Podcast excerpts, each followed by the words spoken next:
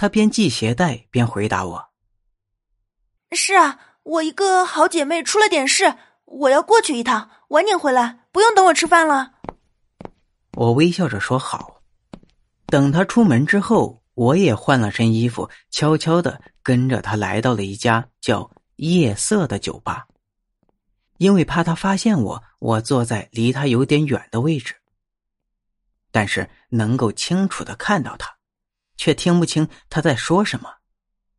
我看到他一个人去吧台点了一瓶酒，拿了两个酒杯回到自己的位置上，倒了两杯酒，一杯自己喝，一杯放在自己的对面。我以为他是在等什么人，可是过了好久。也不见有人出现。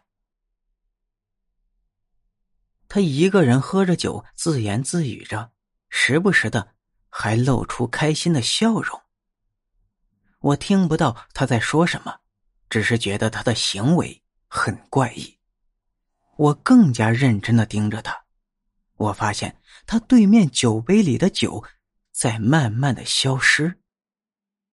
我被眼前的景象吓了一跳。杨林站起身来，为对面的酒杯倒酒，然后张开双臂抱着空气，而且一脸陶醉的样子。我当时吓得不轻，赶紧起身出了酒吧，回到家里。我越来越意识到这件事情不对劲，看样子杨林应该是碰到什么脏东西了。我赶紧拿出手机给我的爷爷打电话，告诉他这件事情。因为我的爷爷以前也是学过一点道法的，在老家也是小有名气。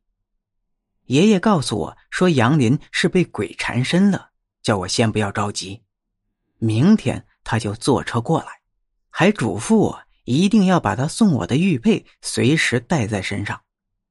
我摸了摸胸口的玉佩，一丝丝凉意蔓延我的全身，我躺在床上，满脑子都是这件事儿。一夜无眠，杨林也没有回来。我一大早的就打电话去学校请假，准备去车站接我爷爷。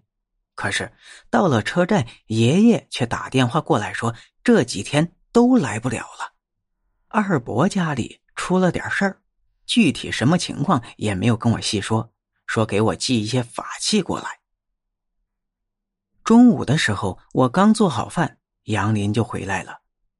他看起来很没有精神，黑眼圈很重，脸上也有点发青。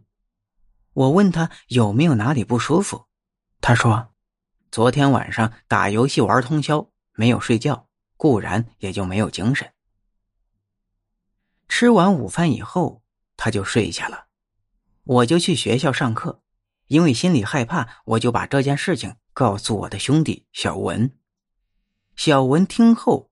并没有怎么害怕，反而提出说晚上陪我一起过去看看究竟。